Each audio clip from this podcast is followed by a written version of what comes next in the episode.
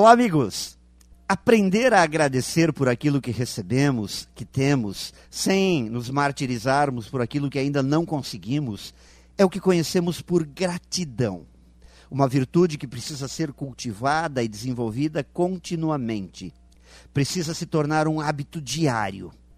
Muitas vezes não nos lembramos de agradecer e apenas reclamamos. As dificuldades da vida parece que despertam muito mais nossa atenção do que os presentes que recebemos.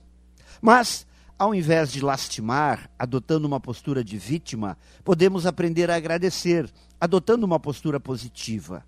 Desse modo, passamos a perceber as bênçãos invisíveis que nem tínhamos notado ainda. Temos que nos esforçar para percebermos como somos protegidos, beneficiados e abençoados pelos dons da vida. Aprender a valorizar as pessoas que nos ajudam, que contribuem e colaboram com a nossa caminhada. Expressar a gratidão é uma demonstração de grande inteligência e uma das mais importantes virtudes para construir a felicidade. Pense nisso e saiba mais em profjair.com.br.